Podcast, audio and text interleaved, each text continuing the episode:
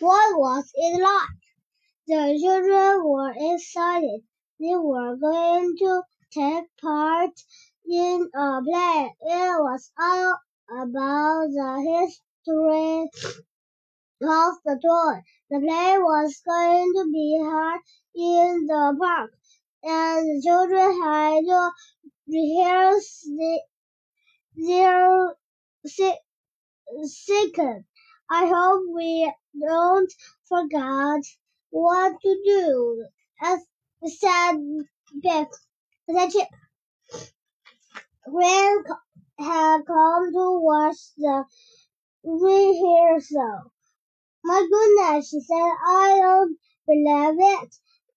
Belle is wearing a dress. That's because we are children from World War II, said Biff. Rusty and were three stars then. Our toy is bombed in the war, said Chip. The bombing was called the Blitz. Gran could remember it. I was only a girl, she said, but I remember the Blitz well. You wore oh, a, a waffle clothes like this, said Biff. We have to cry this bus, said Wilma, but they are empty. They weren't empty in the world, said Ralph. They had gas mix, mixed in them. We had to take them to school every day. Gas mixes as well. Fantastic. The children rehearsed their part. In the play, they were set, sent away to live in the country. It wasn't safe to stay in the toy because of the bomb, bombing. We have to pretend to be outside, said Wilma.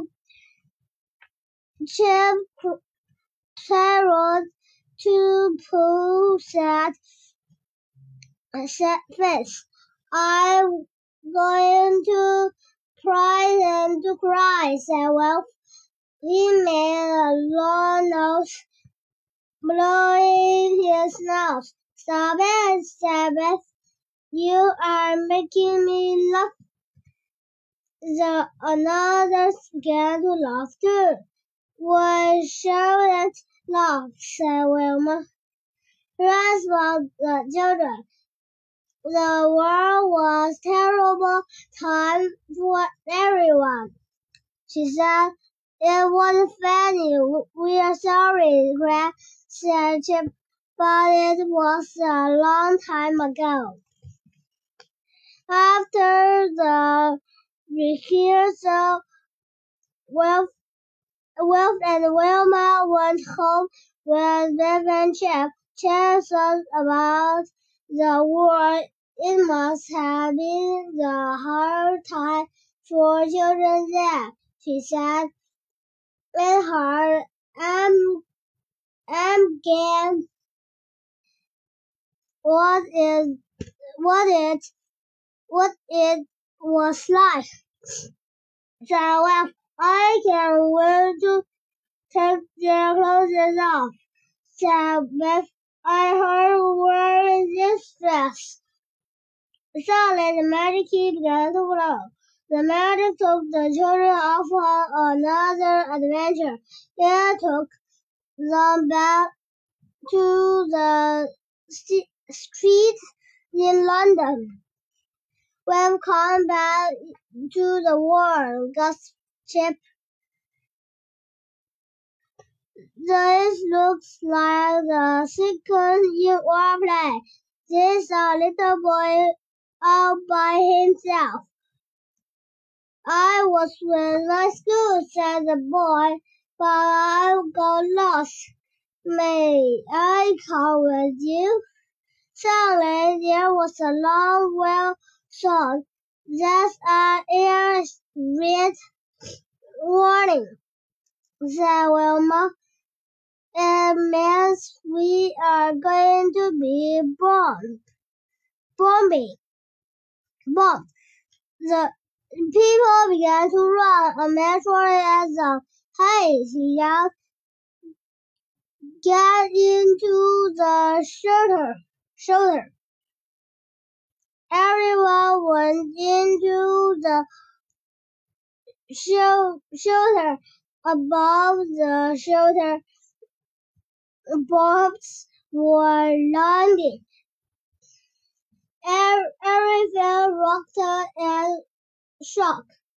I'm I'm secret, said the little boy.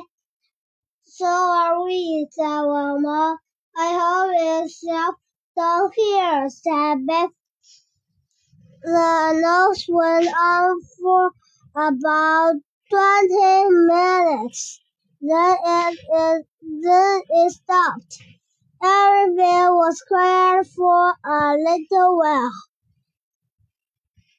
Then the Lord windy nose began. The air raid was over.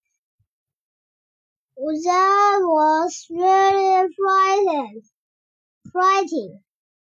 So well, the children came out the shelter. They couldn't believe their eyes the street had bombed. There was smoke and dust everywhere. Wilma put her arm around the little boy.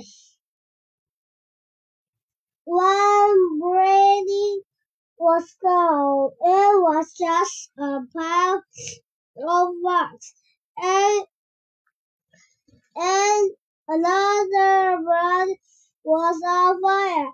Firemen were starting to put the fire out. This is terrible, said Wilf. I didn't think it would be like this. A woman ran up to the children. She took the little one's hand. Oh, I'm so scared. I find you, she said. She looked at the others. You must all have got lost too, she said. Come on, the tree will be left off. The end.